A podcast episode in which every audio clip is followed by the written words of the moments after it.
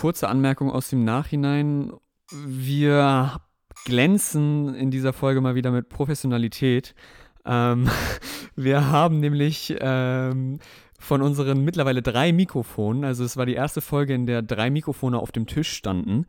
Tatsächlich war von diesen drei Mikrofonen eins an. Wir haben es geschafft, dass zwei Mikrofone nicht an waren und kein Audio aufgenommen haben. Ähm, von Elea und mir bekommt ihr dann wahrscheinlich den Ton unseres Laptop-Mikrofons auf die Ohren. Es ist noch nicht. Ist auch besser so, die will man nicht hören. Spaß. ähm, ja, wir wissen gerade noch nicht ganz, wie wir es lösen werden, aber freut euch auf eine Folge mit crappigem Audio, aber trotzdem relativ nice im Inhalt.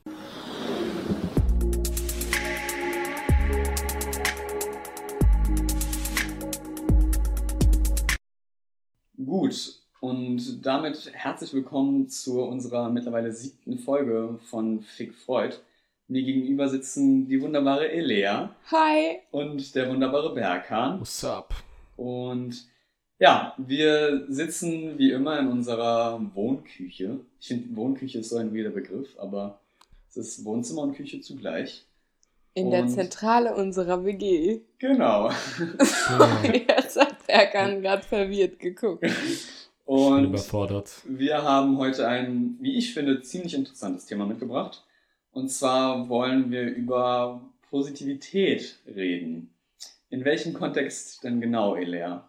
Also es geht im Prinzip um dieses Good Vibes Only Ding, ob das wirklich ähm, ein ganz guter Weg ist, irgendwie sein Leben zu gestalten, dass man quasi einfach nach der Maxime lebt, Hauptsache immer gute Laune haben, Positivität verbreiten, ähm, die Positivität in seinem Leben quasi maximieren ähm, und oder mhm. ob es da irgendwie was gibt, was es da irgendwie zu kritisieren gibt. Ja, ich glaube, das ist auf jeden Fall ein gefühlt, gefühlt ein zentraler Bestandteil von unserer Kultur, dass dieses Streben nach dem Glück oder zumindest danach äh, so im Alltag glücklich zu sein, äh, als etwas Wichtiges nahegelegt wird im kulturellen Kontext. Extrem. Und ich würde auch sagen, dass ich das auch immer wieder extrem vordergründig in meinem Leben hatte. Und ja, und vor allem wird das ja mega durch Social Media verstärkt.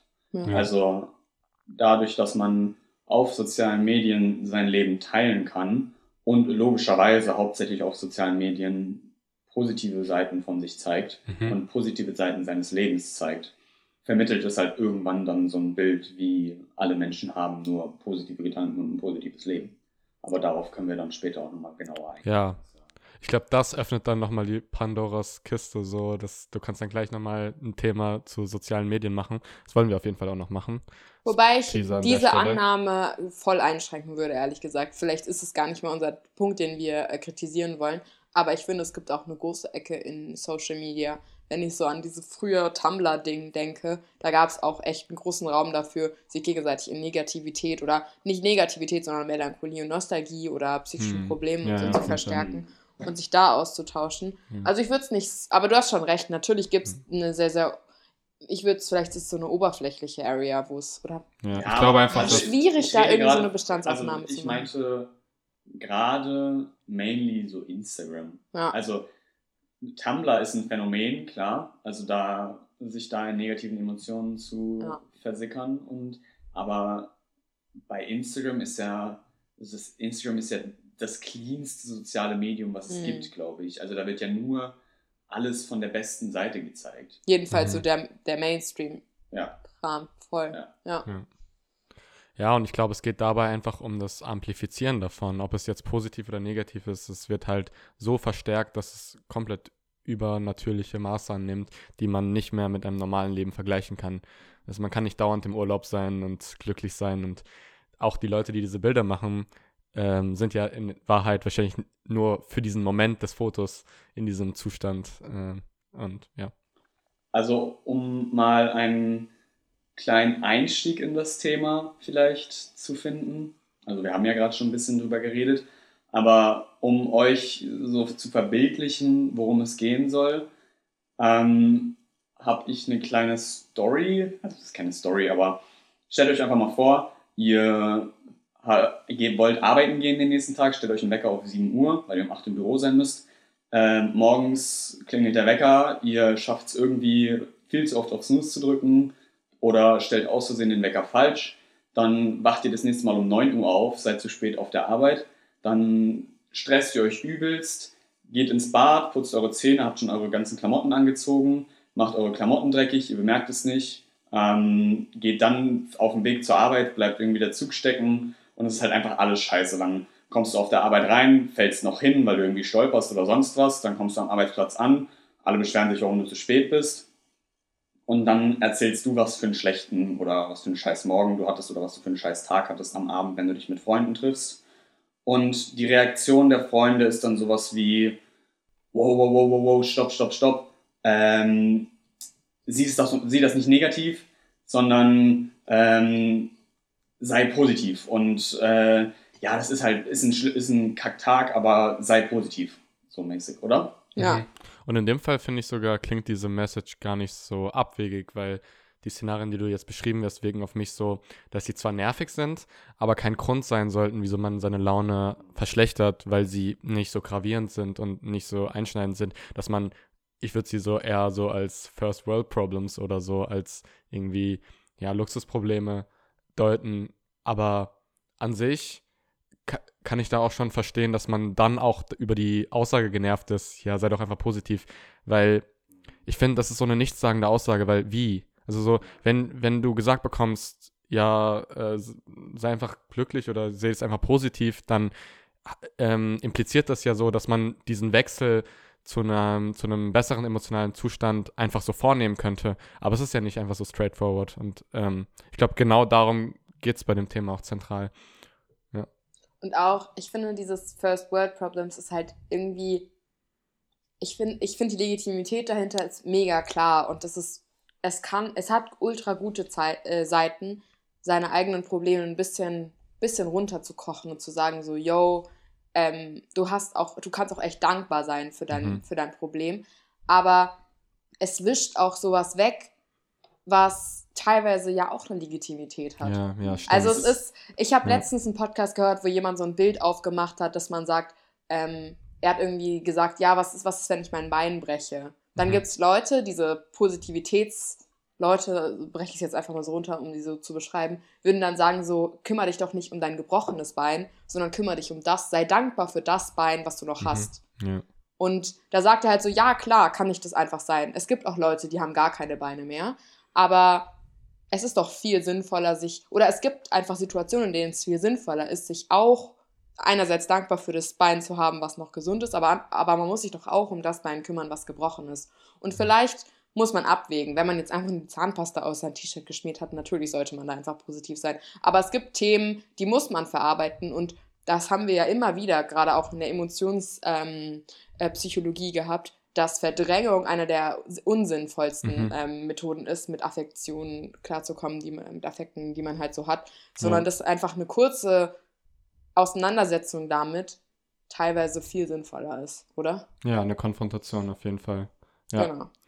Ähm, also da ist es halt, da ist es halt dieses, wenn, wenn ich mir jetzt vorstelle, jemand kommt zu mir, hat einen scheiß Morgen und dann ist halt vielleicht, was man jetzt in dieser Situation, das Szenario, was ist jetzt aufgemacht, ist es halt vielleicht sinnvoller zu sagen, nicht, yo, sei einfach positiv, sondern darauf einzugehen und zu sagen, ja, klar, ist jetzt irgendwie kacke gelaufen, so ja. voll geschenkt. So, das tut mir auch leid, dass du jetzt einen scheiß Morgen hast, aber jetzt mittags und jetzt geht's einfach weiter. Ja. So einfach das anzunehmen, aber nicht weg, also nicht das so klein zu reden, wisst ihr? Ich finde, ja, da gibt es genau einen das. Unterschied. Und ich denke auch, dass da ist es ja auch voll das Ding, dass viele von diesen kleinen Sachen ähm, oft äh, als Auslöser wirken für die Gefühle, die man hat. Aber vielleicht ist man ja, ist da was tiefergreifendes und diese kleinen Sachen sind dann nur die, das, was das Fass zum Überlaufen bringt. Und ich glaube, das ist ja oft so, dass zum Beispiel, äh, wenn Beziehungen Streits haben, dann ähm, sind die über, auf dieser sehr oberflächlichen Ebene von, du hast das nicht weggeräumt oder so. Aber oft ist da ja ein nicht ausgesprochene Sachen von Monaten stecken in diesen kurzen passiv-aggressiven Aussetzer über irgendwas, was nicht aufgeräumt wurde drin. Und ich glaube, das muss man sich auch dann immer noch vor Augen führen, dass es deswegen ja auch, ähm, wenn sich jemand über etwas beschwert, wenn man sich schlecht fühlt, man kann oft auch gar nicht so verbalisieren, woran das liegt oder wenn man sich gut fühlt. Und deswegen ist es, glaube ich, auch nicht so einfach zu sagen, sei positiv oder sei negativ oder so. nicht sei negativ, das sagt niemand.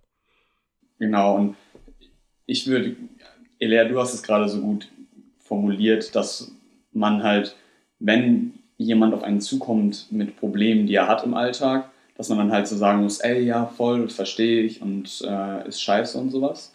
Und ich habe das Gefühl, dass in dieser Good Vibes Only, diese Good Vibes Only Menschen, ähm, auch das klingt, weird, das klingt auch so gerade irgendwie ein ja, abwehrend. Ja, ähm, aber dass bei Leuten, die sich halt also ganz vornehmen, kurz, nur positive Emotionen zu haben. Also kurzer Disclaimer. Ähm, wir würden uns fast selber dazu zählen. Ja. Also wir sind gerade in eine sehr negative Schiene. Das kriegen wir bestimmt auch wieder die Kurve, ja. um zurückzuschaffen. Ja. Nur das kurz. Und also wir sind alle Befürworter von positiven Emotionen und positive Emotionen sollten ein großer Bestandteil des Lebens sein das ist nicht der Punkt, den wir machen wollen, dass positive Emotionen irgendwie schlecht sind, aber ich glaube, das ist klar. Ich will tatsächlich gar nicht sagen, dass ich so ein heftiger Befürworter davon bin. Ja, genau, da, da, da, kommen wir noch drauf zurück. Ja. Egal, wir bleiben jetzt erstmal hier. Was wolltest du sagen? Ich, was ich sagen wollte, ist, dass die, dass man, wenn man mit diesem Gedanken an eine Sache rangeht, ich habe hier um mich rum so einen Positivitätszirkel oder so einen Positivitätskreis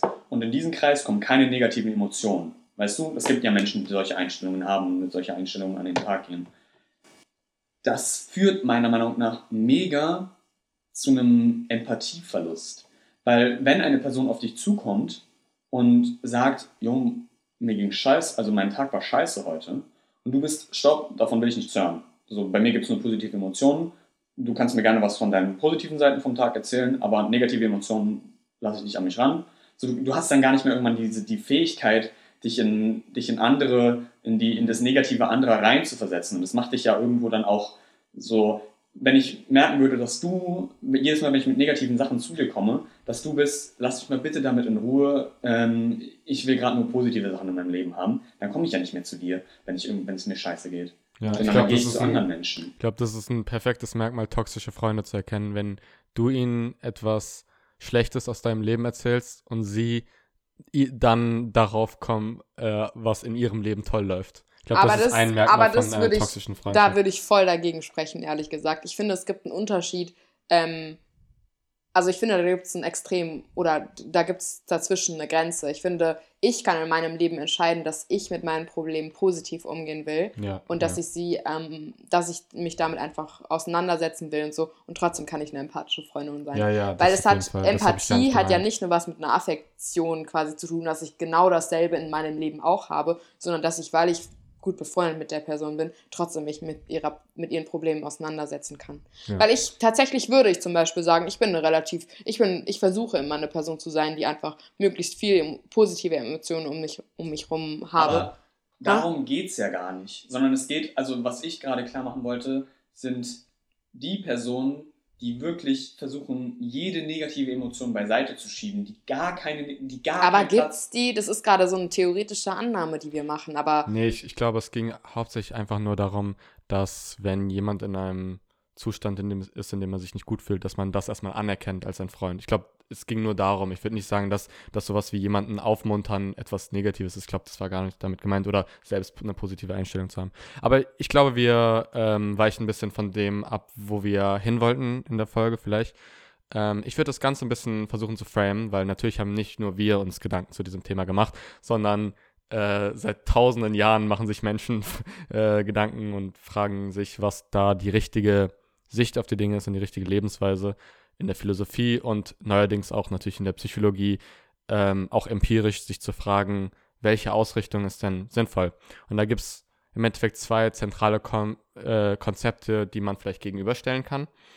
Und äh, das eine Konzept ist äh, der Hedonismus. Und das wäre genau das, was wir mit Good Vibes Only meinen. Also, dass im Zentrum von Glück dieses Gefühl steht und das Gefühl also, dass man strebt nach Genuss und Befriedigung und Freude und ähm, positiven Emotionen, Schmerzlosigkeit im Jetzt, dass das ein zentraler, das zentrale Ziel ist. Und damit zusammenhängt auch noch, würde ich sagen, ein bisschen Utilitarismus, dass es möglichst man ein Leben sich äh, herbeiführen sollte, in dem man die Zustände, in denen man sich gut fühlt, maximiert und alle möglichen Zustände von Unlust und Schmerz und allen negativen Emotionen äh, runterfährt. Und ich glaube, das ist schon ein zentrales Dogma unserer Gesellschaft, dass wir implizit, auch wenn politische Entscheidungen getroffen werden, oder wir gehen eigentlich oft davon aus, dass es einfach gegeben sein sollte, mach so viele Menschen glücklich wie möglich, äh, verbessere die, den Lebenszustand von so vielen wie Menschen wie möglich. Und ich glaube, es ist auch an sich nicht, natürlich nichts Negatives, aber dem gegenüber steht auch noch ähm, die Idee von Eudaimonie. Das hat Aristoteles zuerst auf die Welt gebracht. Das Wort setzt sich so zusammen aus Daimon, also Daimon, Dämon. Also man, es geht irgendwie darum, irgendwas Himmlisches in sich zu erreichen. Und da ist die Idee, dass Glückseligkeit nicht als ein Gefühl verstanden werden sollte, sondern mehr als das Resultat von tugendhafter Handlung. Dass du, ähm, danke, dass du nach ähm, höheren Zielen strebst, also intrinsische Ziele, sowas wie Persönlichkeitswachstum, äh, sowas wie Sinn, Selbstverwirklichung, äh, Freundschaften und, und all diese, an all diese Dinge, die man vielleicht als Werte sehen würde, einfach Werte, die man in seinem persönlichen Leben haben kann und dass die einen langfristig glücklich machen, wohingegen das Streben nach, sagen wir mal, impulsivem Glück im Jetzt, dass das dann eher so etwas ist, im Endeffekt wie eine Droge, die einen nie satt macht, weil, weil man immer mehr will. Genau. Und ähm, genau dazu ähm, hatte ich, ich hatte so ein Seminar in Sozialpsychologie und das war das Thema einer Studie, die wir da gemacht haben. Ähm, und die Idee war einfach, sagt die eine, das Ziel, die eine Glücksform zu haben, also zum Beispiel hedonistisches Glück ist dein Ziel, sagt das vorher, dass du in zwei Jahren ähm, mehr Wohlbefinden hast. Oder sagt, sagen eudaimonische Ziele, so Ziele nach Wachstum und äh, Freundschaft und, und so weiter, sagen die vorher, dass du dann mehr von diesem eudaimonischen Glück hast, also von, von dass du die, in diesen Zielsetzungen dich verstärkst. Also welches Glück wirkt im Endeffekt selbstverstärkend und welche Formen von Glückszielen funktionieren nicht. Hättet ihr da eine Idee, wo, zu welchem Schluss diese Studie gekommen ist schon vorhin? Also, so wie du, wenn du dieses, dieses Referat gemacht hast, hast du dir bestimmt eine Studie ausgesucht, in der Eudaimonie äh, nee, das wurde uns irgendwie erfolgsversprechend ist. Ah, okay. Krass. Trotzdem habe ich jetzt schon das Gefühl, so wie du es angeteasert hast, könnte schon dieses langfristige Wachstum, blablabla, zu mehr Glück führen. Ja, dazu muss ich echt dann vorweg sagen, dass das schon ein bisschen ein Bias ist und dass ich da schon äh, voreingenommen bin, weil ja das genau auch meiner Meinung entspricht. Und das sollte man ja eigentlich in der Wissenschaft nicht so richtig machen. Genau, und. Ähm, ich fühle mich auch gerade, weil dieses Thema, um es ganz kurz einzuschieben, ja, ja, ist ja schon irgendwie so ein Thema, worüber wir jetzt schon öfter quasi so ein bisschen mhm. äh, so eine Diskussion hatte, weil ich immer felsenfest davon überzeugt war, dass ich mega überzeugte Hedonistin bin und dass es wirklich mega das geile ähm, Prinzip ist, nach dem man leben kann. Und durch Berghang komme ich schon ein bisschen ins Schwanken. Trotzdem habe ich nicht das Gefühl, dass so wie du es gerade dargestellt hast, klang es wirklich extrem platt und so voll Mainstream und aber ich muss mir noch überlegen, was ja. mich genau daran stört. Ich glaube, das, was ich jetzt ja, ähm, mein Wissensumfang ist eine Studie. Also ich glaube, dass es in diesem Feld ganz viele Befunde in alle möglichen Richtungen gibt. Und ähm, das kann ich ja vorwegnehmen. Also die Studie hat schon ein bisschen erwähnt, dass äh, es auch viele Befunde gibt. Beim Musikhören verbessert sich zum Beispiel die Stimmung von Leuten und äh, wenn man hedonistische Ziele hat, dann berichten Leute auch in manchen Studien ein erhöhtes Wohlbefinden in ihrem Alltag, also Korrelationsstudien. Im Endeffekt machen die dann den Zusammenhang. Jemand, der mehr solche Ziele hat, ist diese Person auch glücklicher oder nicht? Und da zeigen sich schon positive Zusammenhänge auf das heißt, Fall. es ist eine Zusammenhangsstudie, die zeigt, dass langfristig äh, diese eudämonischen Ziele zu mehr Glücksempfinden führen. Die führen. Studie, die ich jetzt vorstelle, genau, die sagt genau das. Okay. Die, die, äh, oder das Wolltest jetzt, du sie noch vorstellen? Genau, oder? das habe ich ein bisschen vorweggenommen, aber. Ich ja. wollte nämlich gerade da direkt drauf bashen. Kannst du machen, aber vielleicht kann ich erstmal einfach nur erklären, wie die, äh, wovon die Autoren dann ausgegangen sind. Nämlich, die haben sich gedacht, okay, wenn du dir das Ziel nimmst, dich glücklicher zu fühlen, dann ist das ein bisschen vage. Das ist einfach nicht konkret genug. Das ist einfach sehr abstrakt und auch sehr kurzfristig. Wenn du das Ziel hast, langfristig glücklich zu werden und ähm, dann ist ja gerade ein hedonistisches Ziel irreführend, weil das hedonistische Ziel beinhaltet, dass du dich im Jetzt gut fühlst. Und ähm, dann wirst du natürlich heute feiern und komplett äh, abgehen und dann wirst du halt morgen Kater haben, weißt du, von, von äh, äh, aus der Sicht. Und das ist so platt, also ganz ja, kurz. Natürlich, natürlich, so aber platt. das ist, ich oh versuche jetzt gerade nur einfach die Sichtweise der Autoren in dieser Studie darzustellen. Ich will jetzt auch gar nicht sagen, dass das alles richtig ist und so.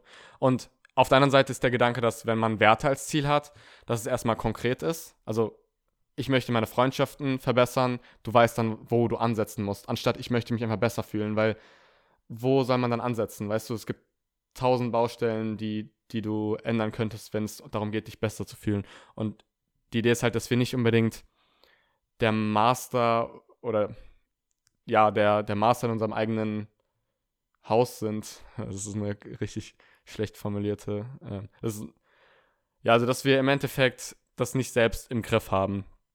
Ähm, und Werte als Ziele sind handlungsorientiert und wirken halt langfristig nach dieser Studie.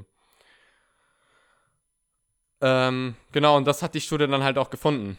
Äh, dass, dass da einen positiven Zusammenhang längsschlittlich, also nach zwei Jahren, gibt zwischen diesen eudaimonischen Zielen und ähm, diesem eudaimonischen Glücksempfinden und eben nicht bei hedonistischem. Genau. Was wäre jetzt, das würde mich jetzt interessieren. Du hast jetzt gesagt, du äh, findest es einfach komplett platt. Und was wäre, was würdest du dem entgegnen? Was wäre deine Kritik daran? Woran ich direkt gedacht habe, ist halt, es gibt doch Wege, seine ähm, Werte, die man hat, jeden Tag sich konkret zu machen. Dafür gibt es ja diese ganze Achtsamkeitsbewegung. Würde dem doch einfach entgegnen, klar sind wir nicht die Master darin, aber das muss man ja nicht als Grundannahme, die einfach also quasi, man muss ja nicht sagen, das können wir nicht, so Punkt, deswegen geben wir es einfach auf, sondern dass wir uns daran wagen, dass wir quasi achtsame Hedonisten sind. Und das finde ich, wenn man zum Beispiel überlegt, jeden Morgen steht man auf und vielleicht erlebt man schon scheiß Sachen, aber dann geht man achtsam in sich und oder nein, das, ich will jetzt gar nicht mehr aus Beispiel von vorhin zurück. Aber wenn man halt morgens irgendwelche Achtsamkeitsrituale impliziert oder wie heißt es implementiert, dann kann man doch ultra gut als Hedonist leben und kann sich das mega gut konkret machen und in jeder Situation vielleicht auch Lust empfinden. Ja, ich glaube, in, in diesem theoretischen Paradigma wird Achtsamkeit als etwas Eudämonisches angesehen. Ja, okay, aber das ist dann ja also Hedonismus, nicht falsifizierbar. Nee, nee, Hedonismus, um es gegenüberzustellen, Hedonismus bedeutet, äh, das Ziel zu haben, sagen wir mal, im Jetzt glücklich zu sein und äh, positives Wohlbefinden zu empfinden. Also das, das, das der, Zweck, ja der Zweck ist die Emotion.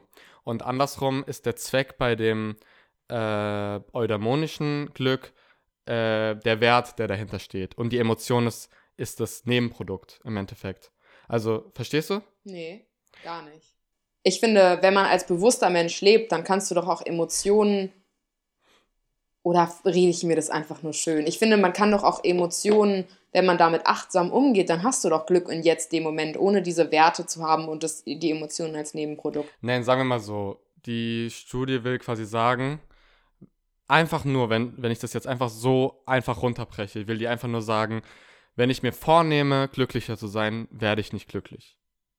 Also wenn ich mir einfach nur, mhm. wenn du keine Wege spezifizierst, die dich zu diesem Glückszustand, zu diesem erhöhten Wohlbefinden, zu dieser Lebenszufriedenheit, also so haben die das dann erfasst. Ähm, wenn ich mir keine Wege dahin spezifiziere, und das geht in eine ähnliche Richtung wie das, was wir bei äh, in der Zielsetzungsfolge auch besprochen haben, dann werde ich es auch nicht erreichen. Also, das verstehe ich. Das heißt, dieses Bild, was Sie von dem Hedonisten oder der Hedonistin haben, ist einfach, die Person will einfach nur Lust empfinden, will sich aber nicht damit auseinandersetzen, wie sie es empfindet. Das ist doch einfach ein Hedonistenbild, nee, was es nicht geben naja, muss, dass oder? Lust die Maxime ist. Also sagen wir so, dass äh, und, und da würde ich tatsächlich sagen, vertrete ich schon die Meinung, dass es sehr ein sehr, sehr dystopischer Zustand ist, wenn, vor allem wenn man in einer Gesellschaft leben, lebt, in der Lust die oberste Maxime ist, weil wir können uns ja nicht Trauer und Schmerz und ähm, negative Zustände wegdenken. Die gehen ja nicht weg. Die, die hängen ja eng damit zusammen, dass wir Wesen sind, die irgendwann sterben und dass, dass wir viel Leid einfach im Leben haben. Und dann das oberste Ziel zu setzen, dass alle Menschen immer glücklich sind, natürlich ist es jetzt nur plakativ und überhöht. Ich sage ja gar nicht, dass Hedonisten mit dieser Einstellung in ihr Leben gehen. Das, ähm, finde ich, löst das Problem nicht. Also der Gedanke ist, dass, dass man mit diesem Ziel nicht weit kommt. Und, und wenn man davon ausgeht, dass Lust das oberste Prinzip ist, aber direkt danach auch noch andere Folgen? Ich finde, so wie dieses Hedonistenbild jetzt gerade klingt, so wie es dargestellt wurde, klingt es so, als ob es das einzige Prinzip in deinem mhm. Leben ist. Und das sagt, das, das sagt doch der Hedonismus gar nicht, dass es alles andere quasi gar nicht mehr gibt, sondern es gibt nur ein einziges Prinzip, nach dem man lebt.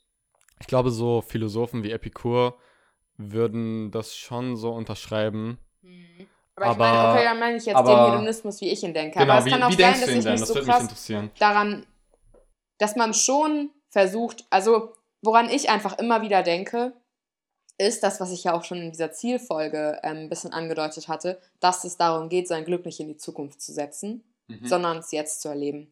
Und es ist natürlich, ähm, natürlich denke ich nicht an Wachstum in Zielen, die gesund sind und so, sondern dass man nicht jetzt, also das ist vielleicht auch einfach, was sich immer wieder in mir aufstrebt, auf, auf wie, wie nennt man das, was ich, was ich immer, was ich einfach immer unangenehm finde, ist dieses Glück einfach in die Zukunft zu setzen. Und dafür ist einfach für mich Hedonismus ein mhm. gutes Gegenbe gegen, ein Antagonist quasi. Ich kann das mhm. gerade irgendwie nicht ausdrücken. Weißt du, was ich meine? Doch, ich verstehe schon, was du meinst, dass du dein, dass wenn du dein Glück ähm, undefiniert immer weiter in die Zukunft verschiebst, wirst du es nie erreichen. Genau. Also so ein bisschen das dem Glück hinterherrennen, aber es dann nie greifen können, weil es weil es immer entflieht, genau. sozusagen. Genau. Und, und, ich möchte es einfach in jedem, in je, an jedem Tag für mich selbst wieder de äh, definieren. Und ich möchte mich nicht, weil man kann Werte sagen, aber Werte gehen halt auch schnell in Prinzipien und zwar blinde Prinzipien ja, über, ja. nach denen man einfach lebt und sagt, Karriere ist mir wichtig und Karriere ist mir wichtig. Mhm. Und das sagt man sich so vor als Mantra und sagt, es ist mir einfach wichtig, in zehn Jahren ein Haus zu haben, ähm, dass man es irgendwann dass man im Laufe des Lebens darüber das einfach so annimmt als, Grund, als, als, als Grundannahme, die man nicht mehr hinterfragen muss. Ja. Und das ist einfach so eine Gefahr, die ich nicht eingehen will und weswegen ich einfach Hedonismus einfach als Ziel setze, äh, als, als, als Weg ja. darf. Aber dazu würde ich sagen, dass diese Gefahr, glaube ich, in dieser Studie auch bedacht wurde, indem sie äh, nicht Werte plakativ, einfach so Werte als Ziel nehmen, sondern äh, intrinsische Werte über extrinsische. Also sowas wie Karriere würde da, so wie ich es verstanden habe, klassifiziert werden als ein extrinsisches Ziel. Ein Ziel, was aus, außerhalb von dir liegt und kein Ziel, das jetzt zusammenhängt mit tief in dir drin verankerten Werten. Aber okay, Karriere ist jetzt vielleicht auch so ein schlechtes Beispiel, weil da weiß ja jeder, ja, ist ja auch irgendwie ein bisschen platt. Aber dann, dann, äh, dann denken wir halt an dieses, ähm, an diese Motiv, Inkongruenz oder Kongruenz, die wir schon mal hatten in einer mhm. Folge davor.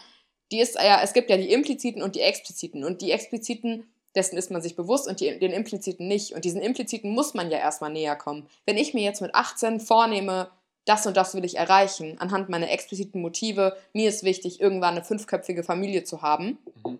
Dabei ist es vielleicht gar nicht implizit ein Motiv in mir. Dann mhm. muss ich das doch revidieren können. Dann muss ich doch in meinem Tag immer wieder die Verantwortung dafür ja, zu übernehmen ja. und immer wieder revidieren, revidieren, bin ich auf dem Weg, den ich will, bin ich gerade so glücklich. Und ja. dann muss es doch einfach immer wieder Wendepunkte geben, an denen ich mich noch umentscheiden kann. Auf jeden Fall. Ich glaube, das ist damit gar nicht gemeint. Da, da, die Ziele, die da, äh, die intrinsischen Ziele, die da gemeint werden, sind sowas wie äh, Freundschaften verstärken. Und ich glaube, es wird dir immer in deinem Leben wichtig sein, äh, deine Freundschaften gesund und positiv zu halten und, und so in sowas. Natürlich wird, wird die Relevanz deiner Freunde vielleicht zu und abnehmen, inwiefern du jetzt gerade introvertiert oder extravertiert bist in einem Lebensabschnitt von dir.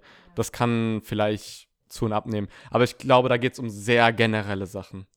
Und ich, was du gerade schon gesagt hast, hat mich auch auf einen Gedanken gebracht, den ich auf jeden Fall unterschreiben würde, nämlich, dass du ich würde sagen, du solltest Emotionen nie als Selbstzweck behandeln.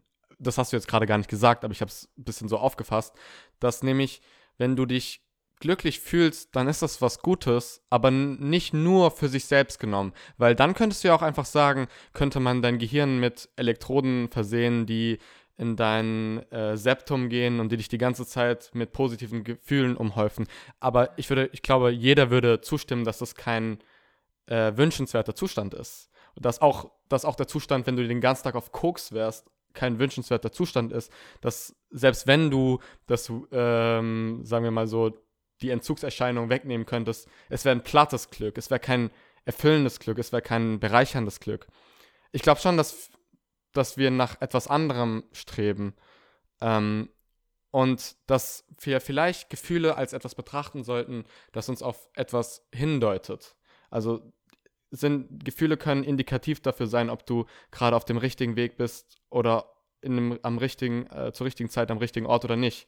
Und vielleicht sollte man auf sie hören. Das, das habe ich bei dir rausgehört, was du gerade gesagt hast. Dass man, man, dass man nicht diese Werte ähm, als dogmatisch daran glauben sollte und ich möchte mein ganzes Leben lang das verfolgen und ich halte daran fest, sondern gucken, wie wirkt sich das darauf aus, wie ich mich im, in meinem Alltag fühle. Fühle ich mich wohl?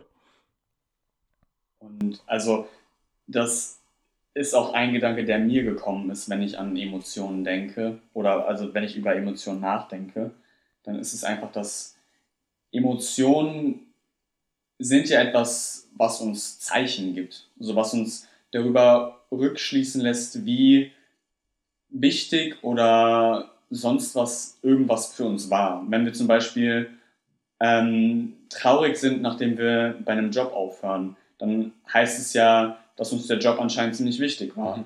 Und wenn wir aufgeregt sind vor einer Präsentation, dann ist es ja ein Indikator dafür, okay, mir ist es wichtig, wie ich rüberkomme. Also Emotionen darf man ja auch nicht als Emotion an sich betrachten, sondern als das, was es ja ist. Es ist ein Indikator für, für das, für, für, also das bedeutet ja etwas auf eine Situation bezogen. So, es ist ja nicht die Emotion, es ist ja nicht die Emotion an sich, die es ist, es ist ja nicht die Trauer dann in dem Fall, sondern aus dieser Trauer kann man dann ja schließen, welchen Bezug diese Trauer überhaupt zu dem hat, was man da erlebt hat. Das heißt, dass es von Bedeutung war, dass es anscheinend was Wichtiges war, was einen geprägt hat. Voll, voll. Ich finde es da eigentlich ganz schön, wenn man dann einfach seinen Gefühlen auch irgendwie vertraut und denen irgendwie einen Stellenwert in seinem Leben gibt. Dass man die nicht wegwischt, mhm. sondern dass sie dass man vielleicht auch evolutionär denkt, warum haben wir diese Emotionen? Genau, die sind ja. nicht random da, ja, ja. sondern die haben alle ihren Stellenwert. Und daran, da habe ich irgendwie vorhin, als ich auf dem Fahrrad saß, an diesen Film gedacht, dieser Kinderfilm Alles steht Kopf. Kennt ihr den? Den haben wir sogar in der Uni mal geguckt, wo das ist einfach so ein Animationsfilm, da geht es halt um so ein kleines Mädchen. Ähm, und es wird die ganze Zeit geht's um die Emotionen in ihrem Kopf, die halt auch als kleine Personen einfach dargestellt werden. Und da gibt es halt irgendwie Freude, Ekel, bla bla bla. Und dann gibt es halt immer diesen kleinen, der heißt Trau oder der Trauer, oder die, ja, traurig heißt der, glaube ich. Und der fuckt halt die ganze Zeit ab, weil der zieht die ganze Zeit alle runter, weint die ganze Zeit, ist mega langsam, ist mega, mega nostalgisch. Und dann verreckt der, glaube ich, oder irgendwie kommt er abhanden. Und dann ist halt so diese Pointe von dem Film, dann gibt es halt gar keine nostalgischen Momente mehr. Dann gibt es halt gar keine Momente mehr, wo dieses Mädchen einfach so verbinden mit ihren Eltern im Bett liegt und mhm. ähm, mhm. irgendwie mit denen kuschelt oder so oder sie sich daran erinnert, wie sie, wo sie in ihrem Haus vorher gewohnt hat und so. Und tatsächlich, obwohl ich nicht so der Filmmensch bin, hat mich dieser Film, ist er voll in meinem Kopf geblieben, weil das hat mir so voll gezeigt, so ja, diese alle, klar ist man Freude, ist irgendwie am Anfang am sympathischsten und wenn mhm. die halt die ganze Zeit fröhlich ist und so, aber alle haben irgendwie ihren Stellenwert. Selbst ja. dieses nervige Traurig-Ding, wo man sagen kann, oh, jetzt, jetzt heul nicht wieder. Doch, es gibt irgendwie Momente, wo es einfach verbinden ja. ist. Und das hast du auch letztens gesagt. Letztens hatten wir irgendwie so eine kurze Nebenbei-Diskussion, als ich mir die Zähne geputzt habe, wo ich einfach so meinte, so ja, ich will aber die ganze Zeit glücklich sein und Freude ist wirklich einfach so meine oberste Maxime. Und dann meintest du einfach zu mir und dazu musste ich voll, da habe ich ja voll lange gebraucht zum Einschlafen. Da hast du dann gesagt, ja, aber die wichtigsten Momente in, meinem, in deinem Leben sind doch nicht die, wo du ultimativ glücklich warst, sondern wenn du dein letztes Jahr zum Beispiel Revue passieren lässt, dann waren es eher nostalgische Momente. Mhm. Momente, wo nicht nur pure Freude im Vordergrund mhm. stand, sondern halt eher so, ja, Nostalgie oder so. Und die sind doch in deinem ja. Kopf geblieben. Und das ist dann den ganzen Abend in meinem Kopf geblieben. Und ja. das, das ist irgendwie und, immer noch da. Und vielleicht auch, dass sie sich voll aus die glücklichen und hohen Momente deines Lebens auch oft voll aus dem Kontrast definieren. Dass du aus einer schweren Zeit rausgekommen bist und plötzlich ein Gefühl hast, es ist der Frühling da und es ist wieder warm und alle Menschen sind wieder lebendig. Und würden wir den Frühling so wertschätzen, wenn davor nicht ein bitter kalter Winter mit Corona-Lockdown gekommen wäre? Das denke ich mir voll oft. Natürlich muss man das nicht immer so extrem sehen und immer hin und her schwanken. Es ist vielleicht auch schön, ein harmonisches Glück zu haben, das, das man im Alltag hat. Aber ich denke auch oft, dass wir, um überhaupt, also wir müssen uns manchmal auch dieses Glück verdienen. Weißt du? Was? Aber das klingt auch wieder nach Selbstzweck. Ja, ich, ich, ich möchte es nicht. Glück wert, wenn es keine Chance auf Trauer gibt. Ja. So, wenn, aber warum? Das sagt man besteht. immer so, aber warum ja. genau? Warum braucht aber man das? Weil, es dann, weil es dann einfach ein Zustand ist, den es immer gibt. Ja, aber, ja. aber, aber, aber, aber, aber erstrebenswert wäre doch, das Glück immer zu haben und es trotzdem dankbar darüber zu sein. Ja, warum geht das, halt nicht? Punkt, ja. nicht aber also, warum? Das frage ich, ich mich halt glaub, halt immer. Ich finde, ja. bist also du, bist du denn ein ganz banales Beispiel?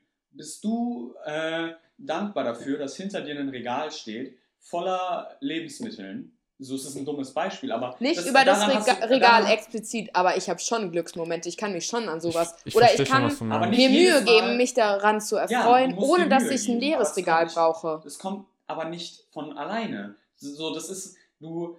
Aber es geht ohne. Nein, nein, nein, nein, nein. Aber, aber dann wischt es doch nicht weg. Ich, ich sag doch, ich brauche nicht ein leeres Regal. Ich kann das. Ich werde nicht jeden Tag vor diesem Regal beten, aber es gibt Momente und mhm. es gibt Praktiken, dafür dankbar zu sein, ohne die negativen ja. Momente ich, zu ich glaub, erleben. Ich, das glaube ich auf jeden Fall. Kann ich was zu der Frage sagen oder willst du? Ich will nur ganz kurz sagen, meine Meinung, meine, persönlich, ähm, meine persönliche Meinung dazu.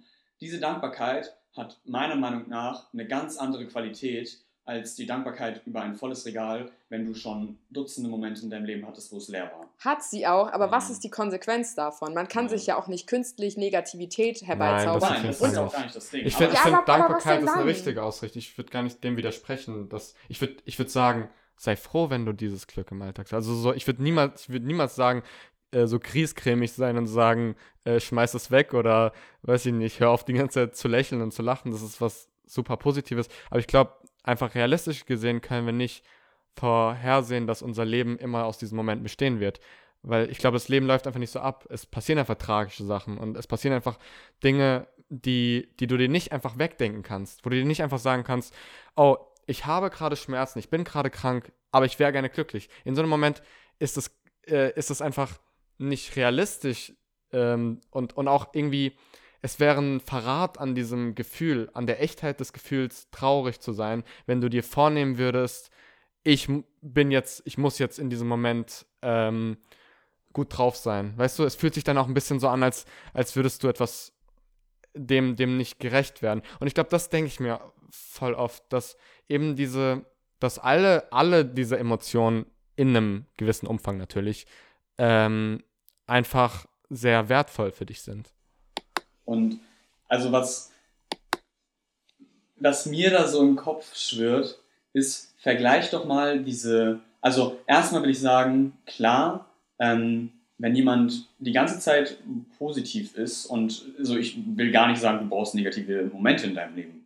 Nur mein Punkt ist, wenn es diese negativen Momente gibt, dann versuche nicht diese negativen Momente durch Positivität versuchen irgendwie zu unterdrücken, sondern akzeptiere die Negativität und versuche dadurch daraus zu lernen und dadurch deine späteren positiven Gefühle vielleicht zu stärken, weil diese negativen ja. Gefühle wichtig sind. Und mein Punkt, den ich halt machen will, ist so bildlich dargestellt und sehr runtergebrochen, vergleiche diese, diese psychische Verletzung, ähm, die Situation, dass du psychisch verletzt bist und jemand kommt auf, die, auf dich zu und sagt, ja, sei doch positiv, lächel mal oder sowas. Vergleich das mal mit einem, äh, so, stell dir vor, du hast ein gebrochenes Bein, also mit einer physischen Verletzung und jemand kommt zu dir und sagt zu dir, ja, lach doch mal.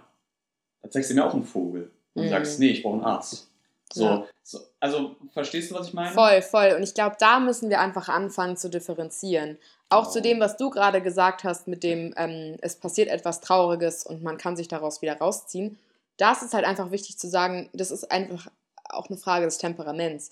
Es gibt ja Leute, du hast ja gerade die Annahme gesagt, da geht es nicht immer, aber es gibt Leute, die können das echt gut. Ich weiß nicht, ob, ob ja, wer von uns dazu zählt, aber es gibt Leute, die können das echt gut. Aber ich glaube, das ist halt ultra wichtig, bei sich selbst zu bleiben und zu schauen, wie können wir mitfühlend sein, auch wenn wir da unterschiedliche Temperamente haben. Mhm, und auch wenn es in meinem Leben schon, ich sagen würde, keine Ahnung, ob jetzt Hedonismus äh, das richtige Wort ist, dass ähm, ist mir immer noch nicht ganz klar.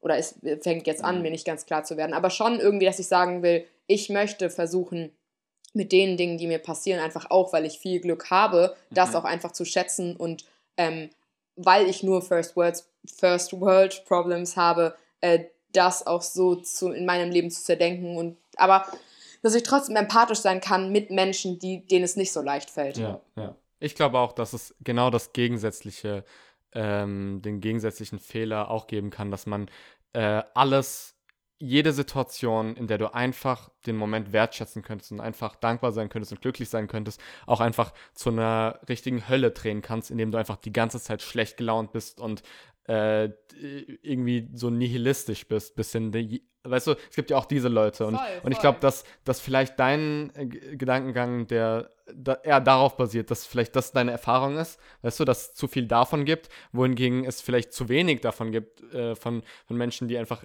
im Alltag ähm, ihr Glück, das sie auch haben, wertschätzen. Ja, und das ist halt lustig, weil wir haben am Anfang die Annahme gemacht, es ist so ein bisschen ein Phänomen unserer Zeit, dass dieses gute, gute Laune nur haben und so die, die quasi die, die, die Hauptpulsader äh, ist und dass man es auf Insta die ganze Zeit sieht. Aber ich hatte letztens eine Diskussion, in der ich das auch so in den Raum geworfen habe und da hieß es so, hä, nein, so klar, auf Instagram ist das die ganze Zeit der Fall, aber mhm. das, was in den meisten Menschen so vorherschwebt oder was man irgendwie im Supermarkt beobachtet oder wenn man Familie besucht oder so, ist doch eher ein, ein zu viel Negativität. Und das mhm. finde ich halt ganz lustig, dass es irgendwie, das hast du ja auch schon gesagt, dass es einfach vielleicht ein bisschen nur in die Extreme ausgeht, aber dass mhm. man da nicht mal über dieselbe Welt spricht. Das sind ja zwei Annahmen oder zwei Aussagen über die Welt, die total gegensätzlich ja, sind. Was stimmt. stimmt, denn nun? Soweit du meinst auch so, ich denke da vor allem auch an sowas wie Nachrichten und deren ja. Fokus auf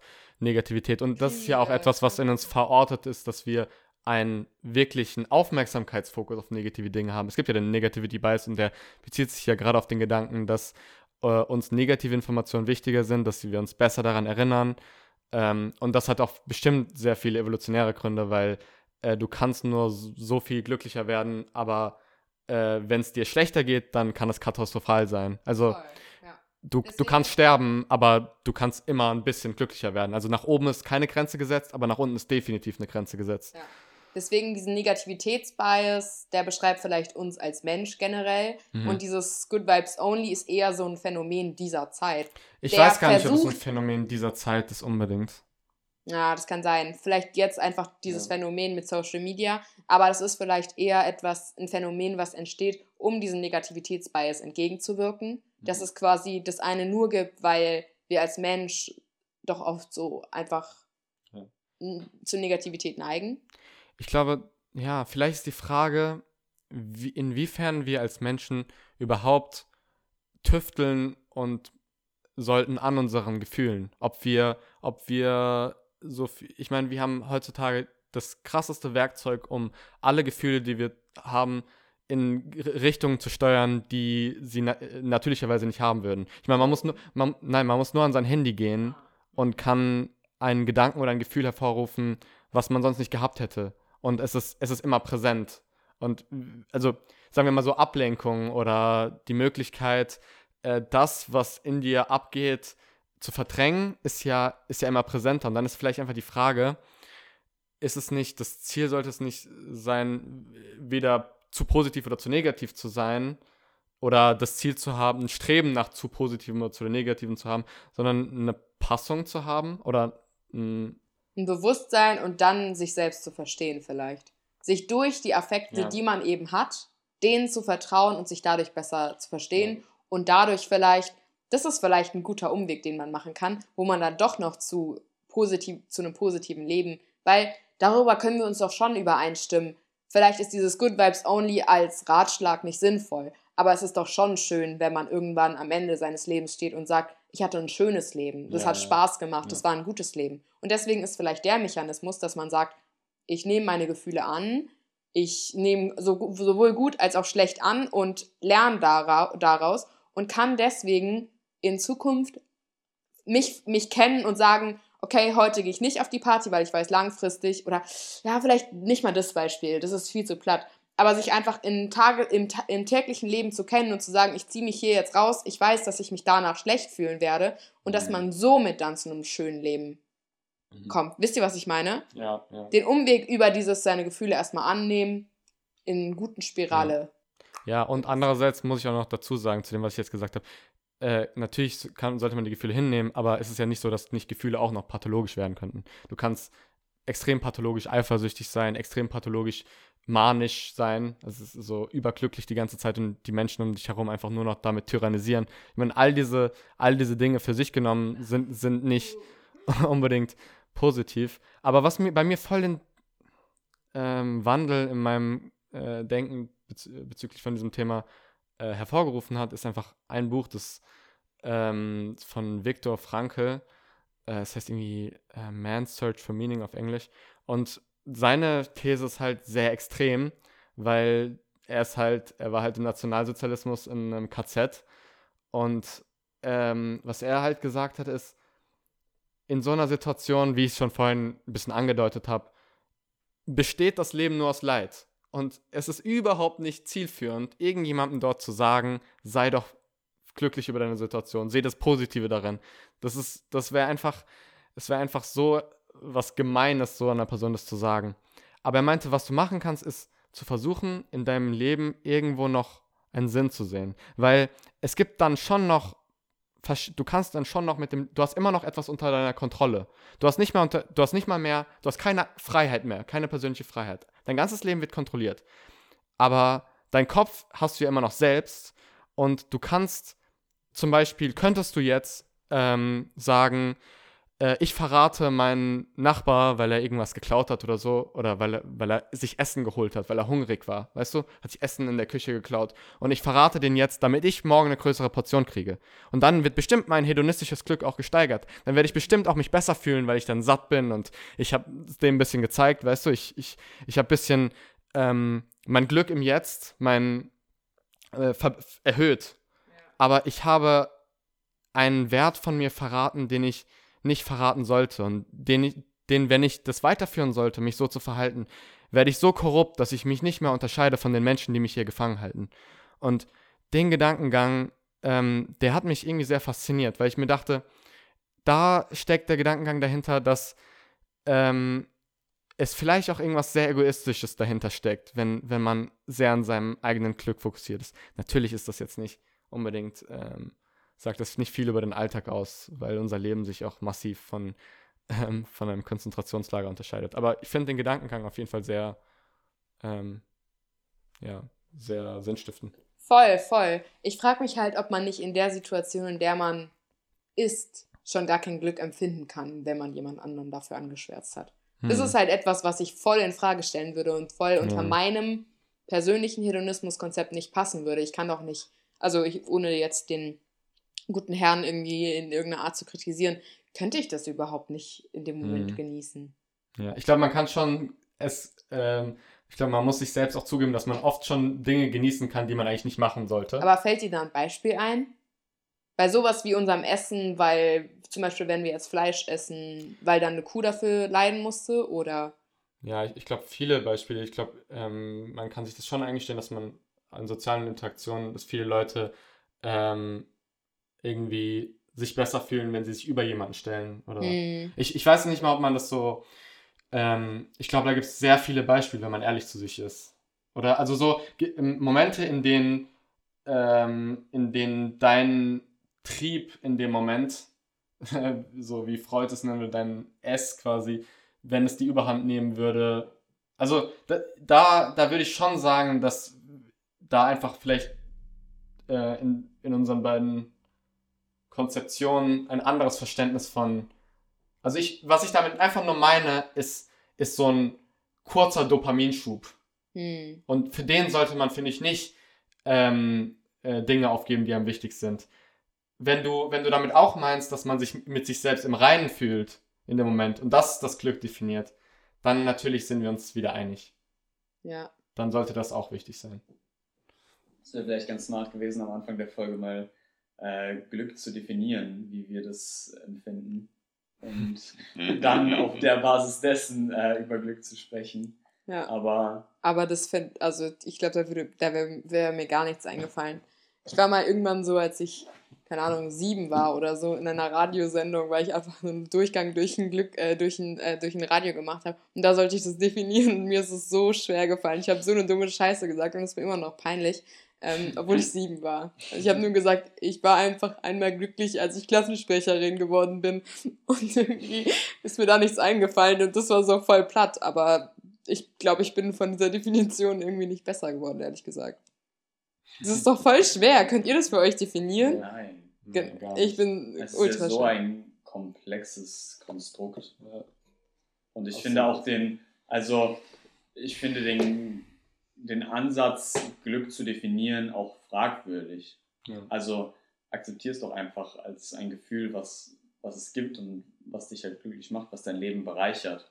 Und ich weiß nicht, ich versuche ich, teilweise sträubt sich es in mir dann so Dinge definieren zu müssen. So, was ist Glück, Voll. was ist Liebe. So, weil das so ein bisschen die, ähm, die Essenz dessen nimmt. So, mhm. Liebe und Glück und all sowas, das ist halt einfach, das hat ja auch dieses, so, das ist ja so toll, weil es nicht so greifbar mhm. ist. Mhm. Es ist so, es ist nichts, was du anfassen kannst. Es ist nichts, was du, was du dir kaufen kannst, was du, also besitzen kannst du schon, aber was du was du irgendwie ergattern kannst. Du kannst dafür was tun und es dann, wenn alles gut läuft, bekommen. Aber so da überall eine, Mega. einfach nur der Definition willen deine Definition reindrücken, ja, finde ich schwer. Voll schwer, aber es, ist ja, es wäre ja schon schön zu wissen, ob Natürlich. wenn wir über Glück reden, über dasselbe reden. Das wäre ja. ja schon gerade, wenn wir über so, so eine Diskussion haben wie heute, haben wir überhaupt dasselbe Verständnis? Reden wir überhaupt mhm. über dasselbe, wenn wir über Liebe reden? Ich erinnere mich zum Beispiel, letztens hatten wir so eine Diskussion und es ist, es ist schon lustig, man kann darüber reden, aber vielleicht ist diese Essenz, von der du mhm. gerade gesprochen hast, dann das, was sich auch unterscheidet. Ja. Und das, ihr hattet ja vorhin eine längere Diskussion, also einen längeren Dialog, wo man meinen konnte, ich wäre eingeschlafen. Aber da habe ich mir die Frage gestellt, so argumentiert ihr gerade auf der gleichen Grundlage von Glück? Ist Glück für euch das Gleiche? Ja. So, und das ist ja, also das ist ja eine generelle, das ist nochmal eine ganz andere Frage, aber so, wir, wir, wir kennen ja, wir kennen die Sachen nur so, wie wir sie kennen. Wir ja. wissen so, Rot ist für uns das Rot, was wir unser Leben lang schon als Rot definieren und als Rot sehen. Vielleicht mhm. nimmst du oder du, vielleicht nehmt ihr Rot ganz anders wahr als ich ja. und empfindet Rot als was anderes als ich. Also das ist ja dieser und Bias, den man halt, hat, dass man alles immer nur aus der eigenen Perspektive sieht. Voll. Und das ist halt die andere Schattenseite von dem, was du gerade angesprochen hast, dass man sagt, wenn man Glück oder Liebe definiert, dass man dem die Essenz nimmt. Klar, man nimmt ihm die Essenz, aber auch die Möglichkeit zu verstehen, was die andere Person meint. Ja. Und mhm. das ist halt das, was man dann in Kauf nimmt. Und da müssen wir uns halt dann überlegen, wollen wir vielleicht ein bisschen was von der Essenz abgeben und dann dafür uns verbinden können oder wollen wir die Essenz beibehalten und dann dafür mit, unserer, mit unserem Glück alleine bleiben?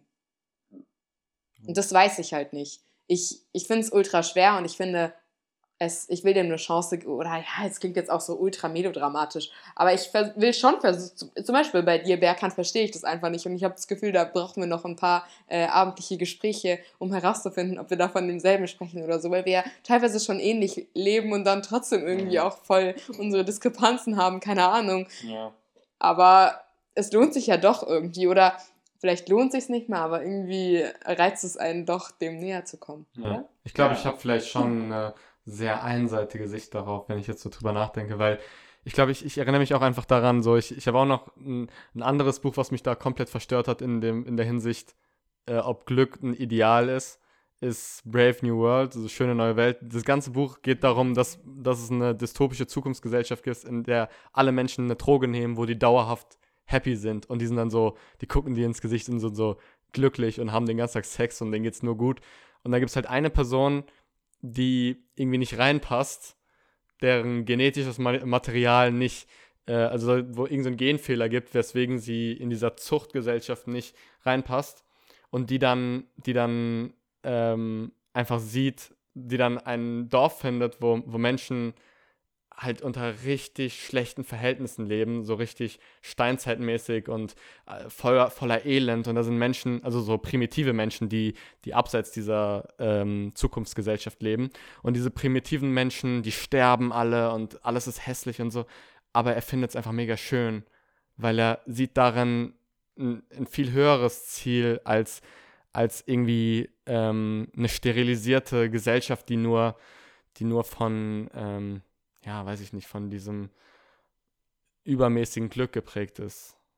Er, er sieht darin einfach Leid und Menschlichkeit. Und ich, ich glaube halt, dass ich solche, also solche Gedanken habe ich dazu. Und ich weiß nicht, ob vielleicht das meine, das viel zu losgelöst ist vom Alltag. Weißt du, das, das denke ich mir manchmal, weil ich so, weil ich dann in so philosophischen Überlegungen schwelge und dann, aber eigentlich hat es keinen Realitätsbezug. Also eigentlich naja. würde ich vielleicht mir gut daran tun, mich im Alltag öfter auf die Dinge zu fokussieren, die mich glücklich machen. Ja, voll. Es ist halt, ich finde, es hat aber trotzdem dahingehend eine Berechtigung, wenn man es halt global betrachtet. Weil es ja schon ein Phänomen gibt, wenn ich mich jetzt nicht täusche, dass ähm, es zwar Länder gibt, die extrem industrialisiert sind und die irgendwie voll viel Cash haben und voll den geilen BIP und so, aber die Glück, das Glück ist da jetzt nicht so viel besser als in ja. Ländern, die halt weniger Cash haben und so, oder? Ja. Da gibt es jedenfalls ja. nicht so einen krassen Zusammenhang und das ist schon doch was aus Schöne Neue Welt übertragbar ist. Ja, genau. Also ähm, ich glaube, dazu gibt es viele empirische Befunde. Äh, ich weiß nicht mehr die genaue Zahl, aber ab einer gewissen Einkommensgrenze führen Erhöhungen deines materiellen Zustands nicht zu erhöhendem Glück. Ich habe irgendwie 25.000 oder so. Ja, ich weiß nicht mehr gen genau, was die Zahl ist, aber der Gedanke dahinter ist, dass nicht, was dich glücklicher macht, ist nicht, dass dir materiell besser geht und dass du dich also mit mehr Sachen befriedigen kannst im Endeffekt, mehr äh, Wünsche von dir befriedigen kannst, was in diese Richtung von hedonistischem Glück gehen würde, sondern dass es macht dich unglücklich, kein Geld zu haben. Das heißt, es ist ein Deprivationszustand, ah, ja. das ist ein Entzugszustand. Du hast existenzielle Ängste, du hast Sorgen, du musst dich um Rechnungen kümmern und du musst Kinder versorgen. Und wenn du nicht genug Geld hast und dann kannst du das nicht. Aber ab einem gewissen äh, Einkommen äh, kannst du dir noch so viele teure Sachen kaufen, noch so viele Urlaube machen, noch so viele ähm, weiß ich nicht, luxuriöse Erfahrungen haben, aber sie werden nicht zu mehr Wohlbefinden beitragen. Oh. Ich, ich habe das Gefühl, ich habe in dieser Folge richtig gerambelt. Einfach so komplett alles, was in mir, ähm, alle Gedanken, die ich hatte, irgendwie richtig rausgehauen. Ich habe gefühlt euch nicht so ein bisschen Luft gelassen, aber gut. Ja. Das ist aber schön. Also ich, ich finde es auch immer, ich finde es so, so schön, ähm, bei eigentlich bei einem Gespräch, an dem man eigentlich teilnimmt, einfach sich mal kurz zurückzuziehen und zuzuhören und auf sich wirken zu lassen. So vor allem, ich mache das ziemlich gerne, wenn ich über Themen keine wirklich krass ausgeprägte Meinung habe. Dann tendiere ich dazu, mich eher ein bisschen zurückzuziehen und Leute, die sich damit schon beschäftigt haben, wie ihr zwei, jetzt in diesem Fall heute, ähm, die mal reden zu lassen und ein bisschen Input zu bekommen, um dann darauf basierend und auf meinen Gedanken basierend dann meine Meinung zu bilden, ähm, bevor ich jetzt irgendwie groß was rausposaune, was dann im Endeffekt doch nicht meiner, meiner Meinung zu 100% entspricht, wenn ich dann nochmal genauer drüber nachdenke. Ja. Und, und vielleicht geht es euch ja genauso, Leute. naja. Und ich. mir ist zwischenzeitlich irgendwann aufgefallen, dass wir uns gar nicht dafür entschuldigt haben, dass unser groß angekündigter Gast heute gar nicht dabei ist. ähm, weil wir die Folge noch um eine Woche nach hinten verschieben mussten äh, mit dem lieben Emilio. Ich musste daran denken, als du von Alles steht Kopf geredet hast, weil Emilio das damals organisiert hatte. Ähm, ja, also wir mussten es noch eine Woche nach hinten verschieben, aber Nächste Woche sollte es dann soweit sein. Emilius äh, einfach hoch beschäftigt. Er hat sich auch schon beschwert, dass wir es so groß, groß anteasern. Aber ähm, ja, jetzt steigt die Spannung noch mehr, Emilio. genau. Ähm, ja, ich bin ziemlich happy über diese Folge. Also mir hat es auf jeden Fall sehr, sehr viel äh, gebracht. Ich hoffe, euch da draußen auch. Ihr könnt uns da wie immer gerne zu dem Thema auf Instagram schreiben. Und ich fühle mich diese Woche richtig eigenständig, weil jetzt haben wir alle drei ein Mikrofon. Und ja, ähm, ja ich singe nicht. Und ich mache auch ein, keine A. A ASMR. Ich kann diese Wörter nicht aussprechen. Ich mache keine ASMR-Pornos, so wie ähm, mir unterstellt wurde. Oder was? ja, wenn du halt den Leuten nicht sagst, wozu du ein Mikrofon hast, dann denken die sich halt solche Sachen dabei. Genau. Also, falls ihr mal bis hierhin kommt, äh, jetzt wisst ihr es. genau. Ja, Leute, ähm, danke für euer äh, positives Feedback. Ihr dürft uns auch gerne mal kritisieren, das wollte ich nur, nur mal sagen. Zu diesem ganzen Good Vibes Only, so was, was die Kritik ja. und was Rückmeldungen angeht, könnt ihr uns auch wirklich gerne. Okay, das klingt richtig überheblich gerade. Wir kriegen nur positives Feedback. Nein, ja. aber so Verbesserungsvorschläge ähm, sind natürlich auch immer gerne gesehen, auch wenn wir uns über die ganze Positivität freuen. Ja. Ähm, ja. Was mich interessieren würde, war das zu wenig oder zu viel Wissenschaft, was wir bis jetzt immer gemacht haben? Weil in dieser Folge haben wir es ja ein bisschen ähm, klein gelassen, das ganze Psychologie-Wissenschaftsthema, weil wir irgendwann in so eine Grundsatzdiskussion gekommen sind. Aber irgendwo ist es ja auch wertvoll. Deswegen äh, würde mich das interessieren, was ihr dazu denkt. Genau. Und jetzt ist die Folge schon ziemlich lang, deswegen würde ich sagen, habt's eine schöne Woche, meine lieben Süßen. Ciao, ciao, bis nächste Tschüss. Woche. Ich war ziemlich ernst in dieser Folge, ist mir aufgefallen.